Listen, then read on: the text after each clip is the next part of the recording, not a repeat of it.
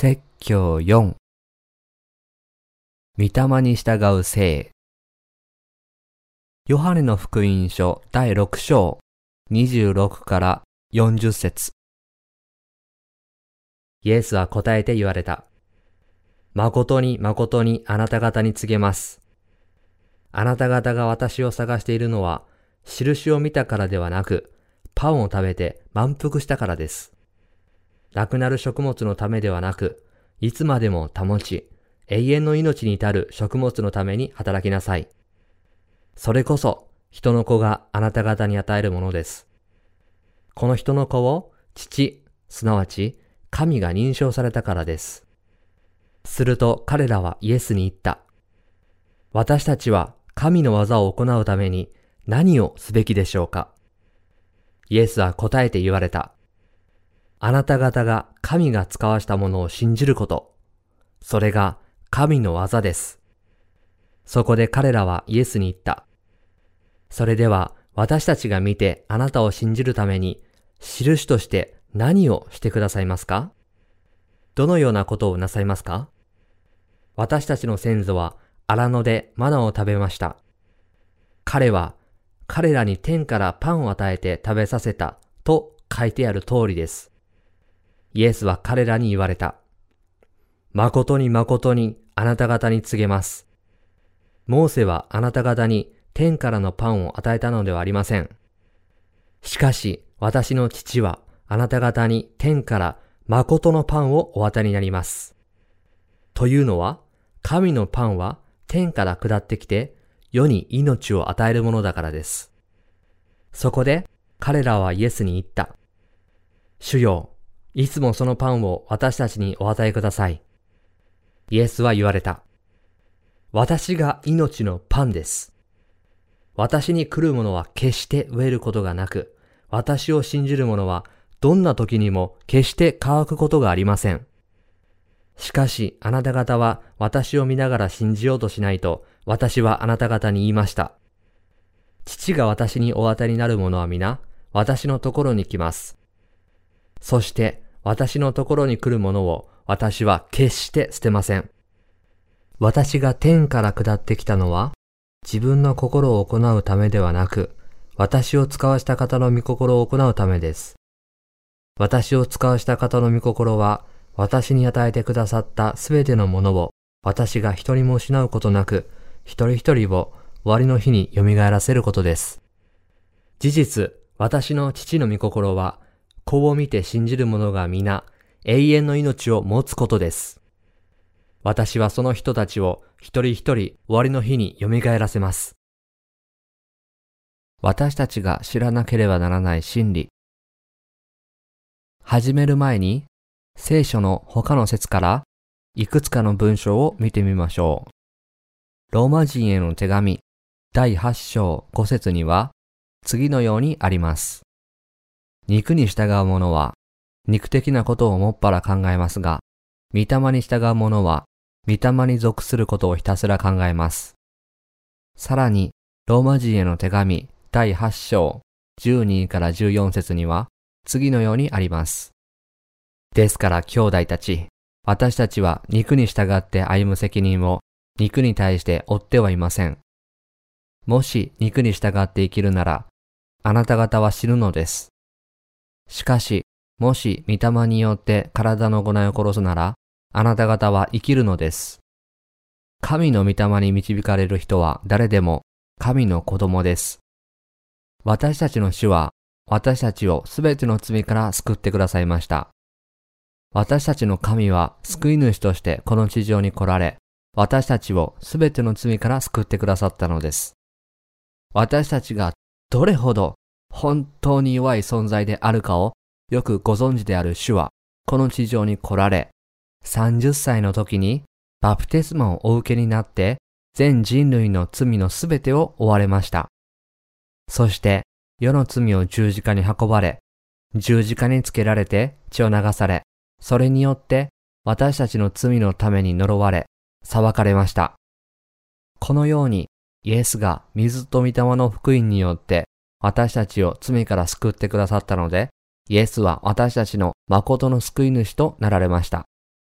この世で生きている私たちには多くの至らない点や弱さがありますが、主はこの地上に来られて私たちの救い主となられ、バプテスマをお受けになり、十字架で死なれ、死人の中から蘇られ、それによって私たち全員を救ってくださいました。私たち人間は神を信頼して生きていかなければなりません。この地上で生活していると、私たちはあまりにも弱い存在なので、どうしてもつまずいたり、絶望したりすることがあります。だからこそ、私たちは神への信仰によって生きていかなければならないのです。私たちがこの世界で生き続けることができるというのは、すべて神への信仰があるから可能なのです。神を信じなければ、私たちは生きていけません。神が私たちを故郷へ召される日まで、私たちが事業を成功させ、まっすぐに生活を送ることができるのは、神への信仰があるからです。そして私たちがすべての罪から解放され、生活において神に救われ、祝福され、守られているのは、神への信仰によるものです。次のように書かれています。信仰がなくては、神に喜ばれることはできません。ヘブル人への手紙第11章6節神がそうおっしゃったように、信仰のない人は本当に神を喜ばせることはできませんが、自分が弱くて至らない点があることを知り、水と血の福音を守って感謝し、信じる人は平安を得ることができるのです。さらに、人間の力の限界を知り、自分の無力さを認め、神に頼って助けを求め、神を信頼し、神に従う、そのような義人には、神から恵みが授けられます。そのような人は、神の恵みに満たされた生活を送ることになります。私たち人間は神を信じて生きるものです。言い換えれば、私たち人間は神を信じない限り生き続けることができないということです。そういうわけで、神は私たちの誠の救い主となられ、この地上に来られたのです。主がこの地上に来られ、私たち迷える魂を救ってくださったのは、私たちの羊飼いになられるためです。私たちが砂漠をさまよっていたとき、神ご自身が私たちのところに来られ、私たちを静かな海のそばの緑の牧草地に導いてくださいました。したがって、私たちは神を信じなければなりません。そして私たちがこの荒涼とした世界で人生を歩んでいくことができるのです。キリスト教徒の中にはイエスを信じることと社会で生きることとは別物だと考える人がいます。自分の力で社会生活を送るのが一番だと考えているのです。しかしながら、そのような考えは全くの無知の産物に過ぎません。私たちが罪の許しを受け、神の子供となるのは信仰だけによるのです。私たちが信仰によって救われたように、社会で生きるのも信仰によってなのです。同僚の生徒たちを、この詩篇を見てください。詩篇にも示されているように、ダビデが王になってからは数えきれないほどの戦争をしました。彼は神を信じる人でした。あなたによって私は軍勢に襲いかかり、私の神によって私は城壁を飛び越えます。サムエル記第2第22章30節と書かれているように、彼が城壁を飛び越えて戦争したのは、神への信仰によるものでした。神への信仰によって、彼は神に祈り、神に尋ね、そして神から祈りの答えを得て、それに応じて従ったのです。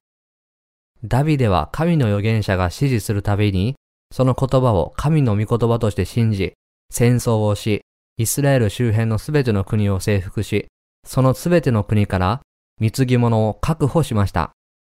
聖書の中の彼の詩篇を見ると、ダビデが確かに信仰によって生きていたことがわかります。同じように私たちがこの世に生きながら、御霊にとどまることができるのも、神を信じることで可能になります。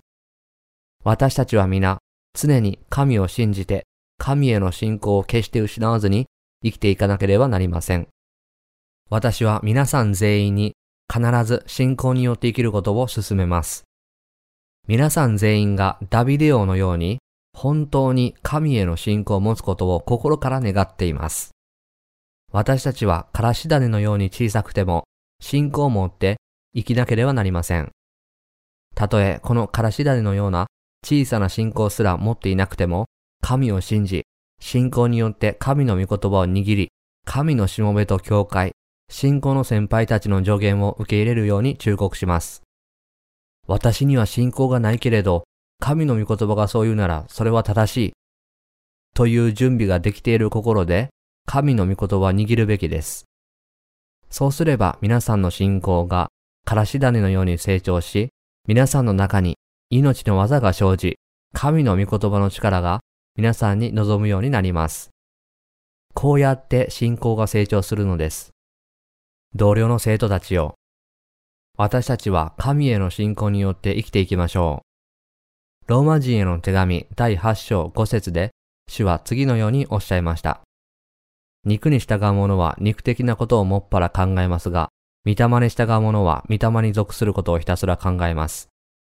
主は肉のために生きる者は、肉が喜ぶものだけを求めるという教訓を教えてくださっています。また、御霊に従う者は、他の魂の救いに心を向けるということを教え、明らかにしてくださっています。神の愛によって私たちは皆、神に借りのある人たちです。そういうわけで私たちは、神の愛に報いなければなりません。私たちは神の愛と神の救いの恵みに本当に恩を受けています。もし神が水と御霊の福音によって私たちをお救いくださらなかったら、私たちは神の前で地獄に投げ込まれる以外の選択肢はなかったでしょう。しかし主は水と御霊の福音によってすべて地獄に定められていた私たちを救ってくださいました。私たちの主はこの地上に来られ、バプテスマをお受けになり、十字架で血を流されることによって、皆さんと私をすべての罪から救ってくださったのです。イエスは私たちがすべての罪からあがなわれるように、バプテスマによって世のすべての罪を追われました。私たちがすべての裁きから解放されるために、死は十字架で死なれ、そうすることで、私たちをすべての罪から救ってくださったのです。私たちは皆、神の愛と神の救いに対して恩を受けています。もちろん、私たちは神の愛に対して全ての負債を返済することはできませんが、少なくとも神が私たちに望んでおられる生き方をするべきです。私たちは新しく生まれた民ですが、まだ肉があるので、肉欲の行いをすることがあります。しかしながら私たちの身分は、新しく生まれた神の子供であることに変わりはありません。もし皆さんがイエスがこの地上に来られて、皆さんが死ぬ日までに犯すであろうすべての罪を消し去ってくださったことを信じるなら、皆さんは、御霊に導かれた新しく生まれた神の民であることを自覚すべきです。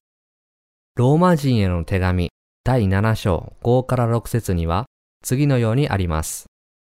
私たちが肉にあった時は、立法による数々の罪の欲情が私たちの体の中に働いていて、死のために実を結びました。しかし今は私たちは自分を捉えていた立法に対して死んだので、それから解放され、その結果、古い文字にはよらず、新しい御霊によって使えているのです。新しく生まれる前の私たちの体には、罪の欲情が働いていました。そして神がここで教えておられるように、私たちに死のために実を結ばせていました。しかしながら、使徒パウロは、今私たちが立法と肉に対して死んだので、精霊によって魂を救う技に使えるようになったとも述べており、そのことを自覚するようにと教えています。神に従う者は自分の肉も立法もイエスと共にすでに死んだことを知らなければなりません。このことを把握し、信じて従わなければなりません。では私たちの肉がすでに死んでいるというのはどういうことでしょうか？それは次のようなことです。私たちは皆死ぬ日まで罪を犯しますが、主がバプテスマを受けられた時、私たちの肉で犯した世の罪をすべて追われ、その罪を十字架に運ばれ、私たちと世界中のすべての人の身代わりに十字架につけられた時、私たちの肉も死んだのです。イエスの死は皆さんと私の死に他なりません。イエスが十字架にかけられ、その肉が死んだ時、私たちの肉も死んだのです。従って、すべてのキリスト教徒は、イエスのバプテスマ、イエスの十字架での死、そしてイエスの復活を信じなければなりません。イエスがバプテスマを受けられた時、皆さんのすべての罪がイエスに移されたことを信じなければなりません。イエスは皆さんが死ぬ日までに犯すであろう将来の罪も含めて、この世のすべての罪を背負われ、皆さんのために十字架にかけられ、死なれたのです。これこそが皆さんが信じなければならないことです。肉に負けず、肉のために滅びることなく、かえって救われるのは、信仰によるものです。私たちは神の立法に対しても死んだのです。私たちは神の真理のうちに立法に対して死んでいます。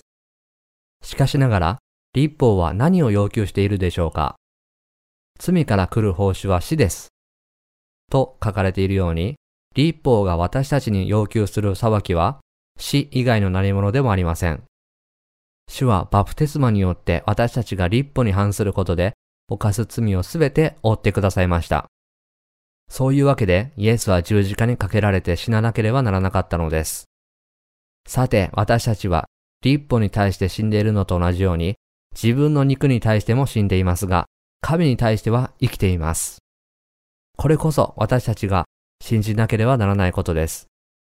私たちは皆、自分の魂が信仰によって救われ、自分の体も復活することを信じなければなりません。今日、私たちは、ヨハネの福音書第6章を読んだ。今日の聖句でイエスは次のようにおっしゃいました。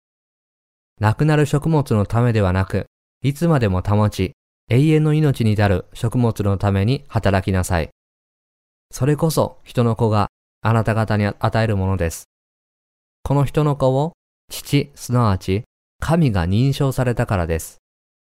ヨハネの福音書第6章27節主は亡くなる食物のためではなく、永遠の命に至る食物のために働きなさいと教えられました。この聖句は28節と29節に続けてこうあります。すると彼らはイエスに言った。私たちは神の技を行うために何をすべきでしょうかイエスは答えて言われた。あなた方が神が使わしたものを信じること、それが神の技です。本来この説でイエスが死を信じること、それが神の技を行うことだとおっしゃいました。人は二つの異なるもののために働きます。彼らは、亡くなる食物のために働き、また、永遠の命のパンのためにも働きます。彼らが働くのは、この二つのものです。そして、神は、亡くなる食物のためではなく、命のために働くべきであることを明らかにされました。主がテベリアの湖の向こう岸で5つのパンと2匹の魚の奇跡を行われた時、たった1回の昼食に十分なこの少量の食物で、主は非常に多くの人々を養われました。聖書によると、次のようにあります。そこで男たちは座った。その数はおよそ5000人であった。ヨハネの福音書第6章10節つまり、大勢の群れがイエスに従ったのですが、彼らがイエスに従った目的は、肉のためのパンだけを手に入れることでした。彼らがイエスに従ったのは、言い換えれば昼食で食べさせてもらった自分たちが、再び夕食で食べさせてもらうためだったのです。もちろん私たちは皆、肉のためのパンも必要です。しかしながら主がおっしゃることは、こうです。亡くなる食物のためではなく、いつまでも保ち、永遠の命に至る食物のために働きなさい。ヨハネの福音書第6章27節私たちが主を本当に信じたらどうなるでしょうか？その時私たちは命を受けます。私たちの主は次のようにおっしゃいました。私が命のパンです。ヨハネの福音書第6章35節確かに主はご自分の体を捧げることによって私たちに永遠の命を与えてくださいました。次のように書かれています。あなた方が神が使わしたものを信じること、それが神の技です。ヨハネの福音書第6章29節私たちは皆働くべきですが、自分に救いをもたらすことをし、他の人と救いを分かち合うことをすべきです。では私たちはどのようにしてこの救いの技を行い、それを他の人と分かち合うことができるのでしょうかそれはイエスが命のパンであることを信じることによって、御霊のパンを食べ、分かち合うことによって行うことができます。そして神はイエスのところに来るものを決して捨てないということも理解しなければなりません。主はご自分が命のパンであるとおっしゃいました。私を信じなさい。私は神の子であり、全宇宙を創造した創造主であり、あなた方のすべての罪を私の体に負いました。私があなた方のすべての罪を負った救い主であることを信じなさい。私はバプテスモを受けることで世の罪を背負い十字架で裁かれました。そして死人の中から蘇り、あなた方全員を救ったのです。私があなた方が命を得、救われ、罪の許しを受けることを可能にする神ご自身であることを、あなた方が本当に信じるなら、あなた方は命のパンを食べ、いつまでも保つ食物を受け、永遠の救いに至るであろう。これが主のおっしゃったことです。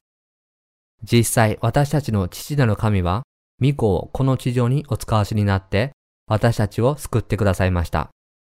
父なる神の御子であり、私たちの救い主であるイエスを信じ、それによって罪の許しと永遠の命を受けることは、永遠に保つ食物を得ることです。永遠の命、罪の許し、この救いを受けることは、神の御心、すなわち、父が私たちに望んでおられることなのです。私たちの主がこの地上に来られた時、どのようにして私たちをお救いくださったのでしょうか主はどのようにして私たちの命のパンとなられたのでしょうか私たちが命を得るように、どのようなパンを食べればよいのでしょうか？昨日は不老不死の霊薬を求めた真の始皇帝の話をしました。最近では子供に新しい成長ホルモンを注射すると身長が伸びるとか、老人を元気にする新しいホルモンが開発されたとかいう話は聞きますが、永遠の命をもたらす万能薬は聞いたことがありません。もし永遠に生きられる決して知らないパンがあるとしたら、そのパンを食べますか？もちろん食べますよね。真の始皇帝が不老不死の霊薬を探したように、誰もが永遠に生きたいと思っているからです。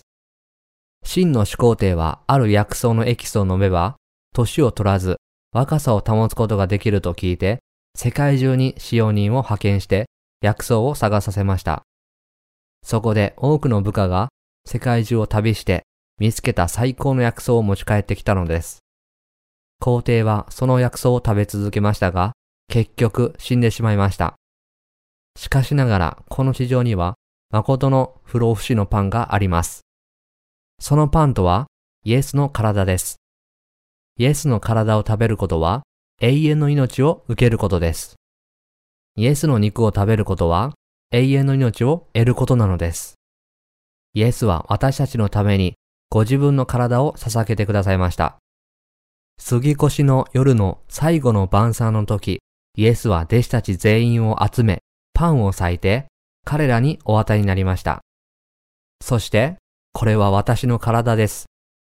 とおっしゃいました。イエスはご自分の体が永遠の命のパンであるとおっしゃいました。なぜイエスはこのようにおっしゃったのでしょうかそれはイエスがこの地上に来られた時、この世のすべての罪をご自分の体に背負われたからです。主はご自分をアルファであり、オメガであると識別されました。これは主が全宇宙を創造なさり、来たるべき新しい永遠の世界を開くために、世を裁かれることを意味します。私たち人間を救い、主の愛と正義でこの世界を終わらせるために、主はこの地球上のすべての人の罪を最初から最後までその体に追われました。そういうわけで、ご自分の体は命のパンだとおっしゃることができるのです。マタイの福音書第3章を見てみましょう。ここではイエスが公生活を始められ、最初になさったことは、バプテスマのヨハネからご自分の体にバプテスマを受けられることでした。マタイの福音書第3章15節には次のように書かれています。ところがイエスは答えて言われた。今はそうさせてもらいたい。このようにしてすべての正しいことを実行するのは私たちにふさわしいのです。そこでヨハネは承知した。ではなぜ主はバプテスマのヨハネからバプテスマを受けられたのでしょうかそしてなぜこのようにしてすべての正しいことを実行するのは私たちにふさわしいのです。とおっしゃったのでしょうかヨハネの福音書第6章を通してイエスはおっしゃいました。誰でも私の肉を食べるなら決して飢えることがありません。私の肉は誠の食物。私の血は誠の飲み物だからです。私の肉を食べず、私の血を飲まない者は永遠の命を得ることができません。なぜイエスはこのようにおっしゃったのでしょうか？なぜ主はご自分の体が命のパンだとおっしゃったのでしょうか？それはイエスがこの地上に来られた時、女から生まれた者の中で最も優れた人であるバプテスマのヨハネからバプテスマをお受けになることによって、世のすべての罪を受け入れられたからです。イエスはすべての正しいことを実行され、ご自分の体が今、命のパンになったとおっしゃったのは、ご自分の体にバプテスマをお受けになって、世の罪を受け入れられたからです。主は私たちの罪を負うためにバプテスマを受けられた。皆さんが一生の間に犯すすべての罪、私が一生の間に犯すすべての罪、そしてこの世のすべての人が犯すすべての罪をイエスは正確にいつ覆ってくださったのでしょうか？ご自分の体にバプテスマを受けられた時に世の罪を負われたのです。イエスがこのようにしてすべての正しいことを実行するのは私たちにふさわしいのです。とおっしゃったように、すべての人を罪のないものになさったのは、バプテスマのヨハネからバプテスマをお受けになることによってなのです。バプテスマのヨハネは、イエスのバプテスマによって人類の罪をイエスに移すことによって、大祭司としての務めを果たしました。大祭司がヤギの頭に両手を置くことで、旧約聖書の人々の一年分の罪を一度に移したように、イエスは生贄の子羊としてこの市場に来られ、罪人を罪からお救いくださるためにバプテスマを受けられました。イエスは、このようにしてすべての正しいことを実行するのは私たちにふさわしいのです。マタイの福音書第3章15節とおっしゃって、バプテスマを受けることによって、すべての正しいことを実行なさいました。罪のために誰も死を避けることはできません。しかし、誰もが長生きしたい、若さを保ちたいと思っています。また、罪のない正しい人として、神の御国に入りたいと思っています。しかしながら、罪のために私たちは死ぬことになり、罪のために裁かれ、罪のために呪われ、罪のために何もうまくいかず、罪のために神に近づくことができず、罪のために地獄を避けることができません。それでもそんな私たちのような人間を救うために、主はご自分の体にバプテスマを受けられたのです。イエスはバプテスマによって世のすべての罪を受け入れられることで、すべての正しいことを実行なさいました。主はバプテスマをお受けになることによって、すべての罪をご自分の体に受け入れられ、このイエスの体が私たち全員にとって命のパンとなったのです。ですから自分の罪がすべてイエスに移されたと信じる人には永遠の新しい命をもたらす救いが宿っています。イエスのバプテスマは命をもたらす救いを構成します。私たちが罪の許しを受けることができるのは水と御霊の福音を信じることによってなのです。私たちはどのようにして神とイエスを信じて罪の許しを受けるのでしょうか私たちはイエスご自身が罪人をお救いになるために、この地上に来られ、バプテスマを受けになって、私たちの罪をすべて追われ、世の罪を取り除く神の子羊として裁かれたことを信じることによって、罪からあがなれるようになりました。イエスがご自分の体と血によって私たちを救ってくださったのは、バプテスマを受けられ、十字架で死なれることによってなのです。ですから、このイエスを心で信じる者は誰でも、新しい命を得て、罪の許しを受け、義人とされ、神の子供の一人となり、神の御国に入ることができるのです。同僚の生徒たちよ。主は、ヨハネの福音書第6章で何を語ろうとしておられるのでしょうか？永遠に生きることのできるパンのために働きなさいとおっしゃっているのです。どのような技を行わなければならないのでしょうか？永遠の命をもたらすことをしなければなりません。イエスを信じ、イエスに従わなければならないのは、本当に永遠の命を得るためです。そして、罪の許しを受けた後は、永遠の命を分かち合う技をしなければなりません。神は、水と御霊の福音によって新しく生まれた者だけが、この命を分かち合う技を行うことができるとおっしゃいます。イエスは神が使わしたものを信じること、それが神の技だと語られたように、信じることは神の技を行うことなのです。神を信じることは些細なことではありません。信じることも技なのです。同僚の生徒たちよ。主がどのようにして水と血によって新しく生まれさせてくださったとしても、この真理を信じなければ意味がありません。イエスがこの地上に来られ、バプテスマを受けになり、世の罪を背負われ、十字架で死なれて、皆さんを救われたとしても、この真理を信仰で守らなければ、永遠の命を受けることはできません。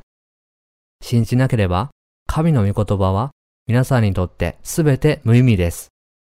同僚の生徒たちを、もし皆さんが口では信じています。というだけで、心では信じていないのなら、皆さんの信仰は何の役にも立ちません。確かに聖書によると、人は心に信じて義と認められ、口で告白して救われるのです。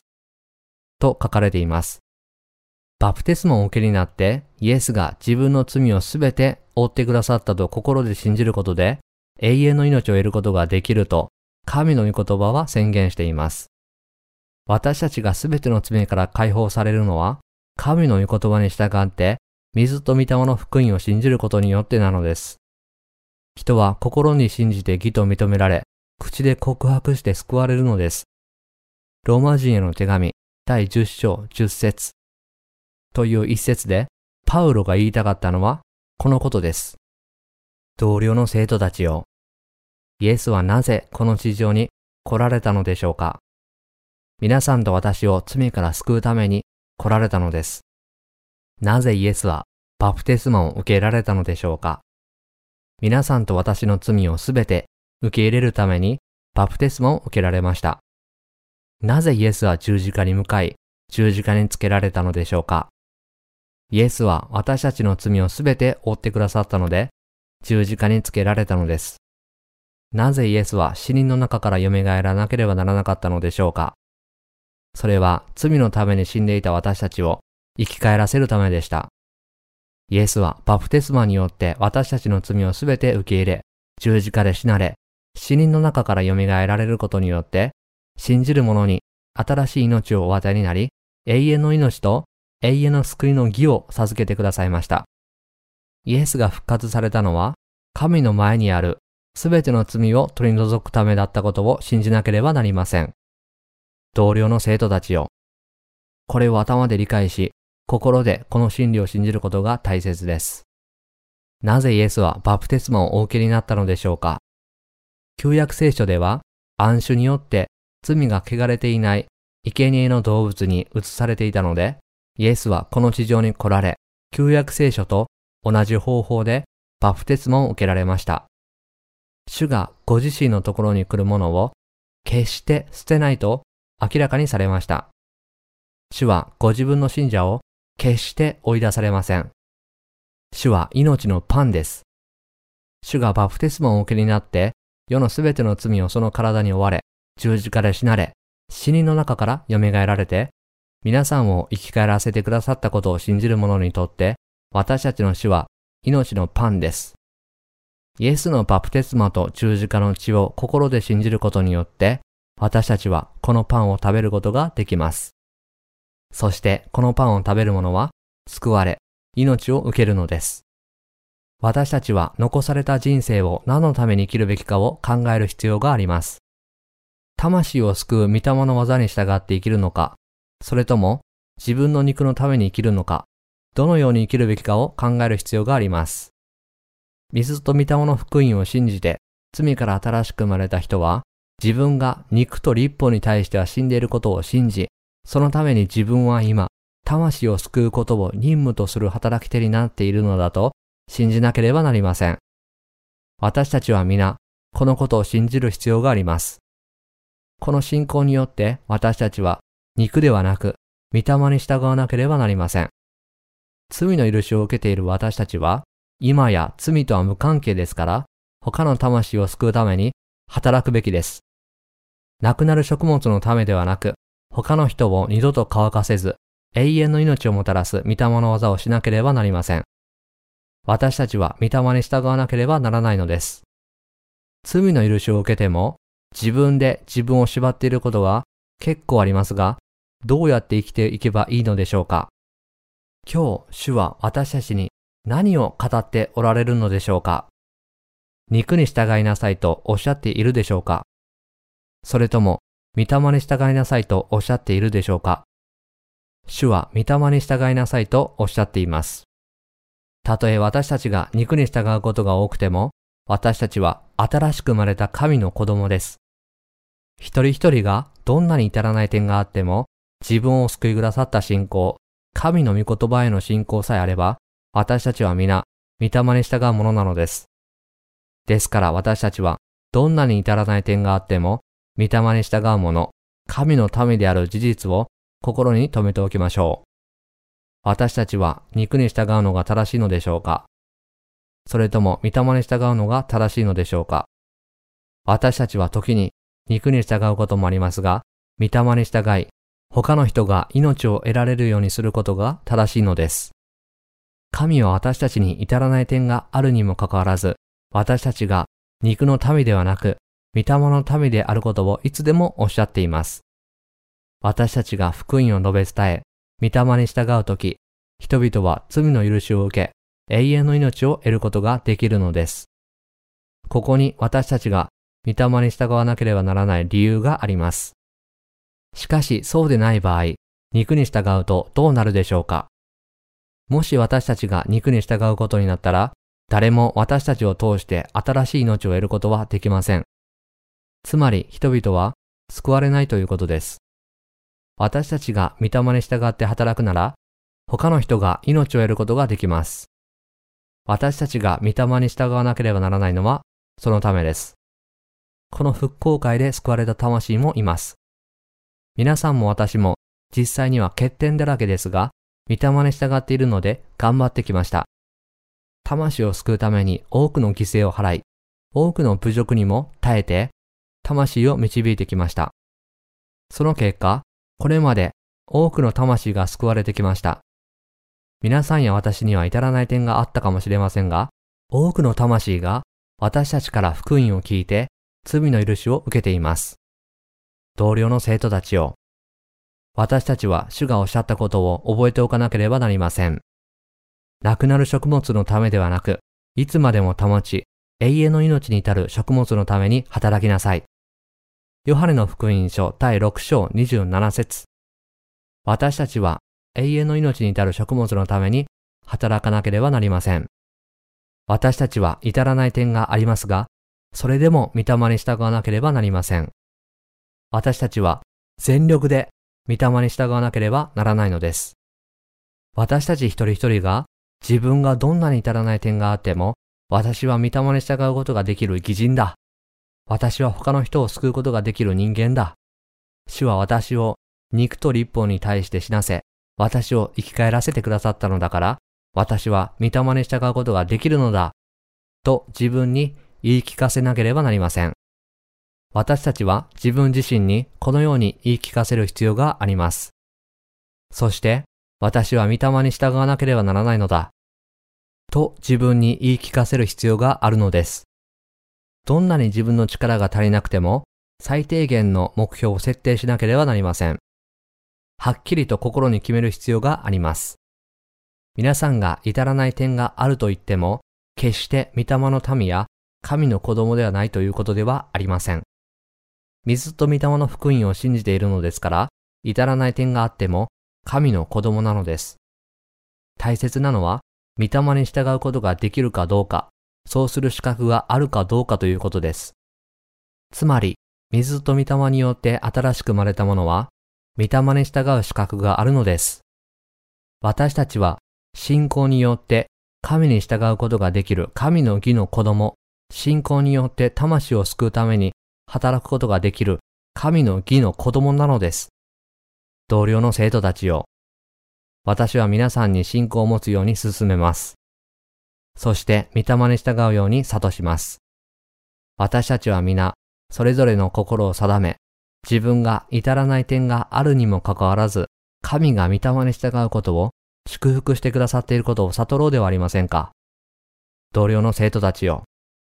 自分がどれほど至らない点があっても、御霊に従うことができることを知り、この信仰を持って御霊に従いましょう。そうすれば、神は皆さんを通して多くの実を結ばれます。復興会を開催するたびに、多くの魂が罪から救われているのを目の当たりにします。これは、個別に働いていたら可能だったでしょうか？個別に見ると、自分でどれだけの欠点がありますか？個人の能力だけで主に従うことができるでしょうか？いいえ、しかし、どんなに至らない点があっても、皆さんは、御霊の民でしょうか？罪の民でしょうか？皆さんは御霊の民です。精霊を持っている者は、御霊の民です。